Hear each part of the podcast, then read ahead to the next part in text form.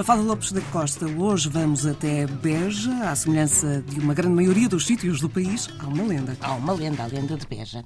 E conta-se que, no local onde hoje se ergue a cidade de Beja, havia uma pequena povoação onde a população era muito diminuta e apenas se dedicava à caça. Ora, um dia apareceu uma enorme serpente, um monstro, que tudo matava. Foi então que alguém se lembrou de envenenar um touro e atirá-lo para a floresta onde vivia a serpente.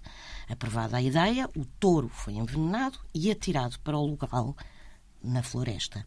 E a cobra comeu e, claro, morreu envenenada.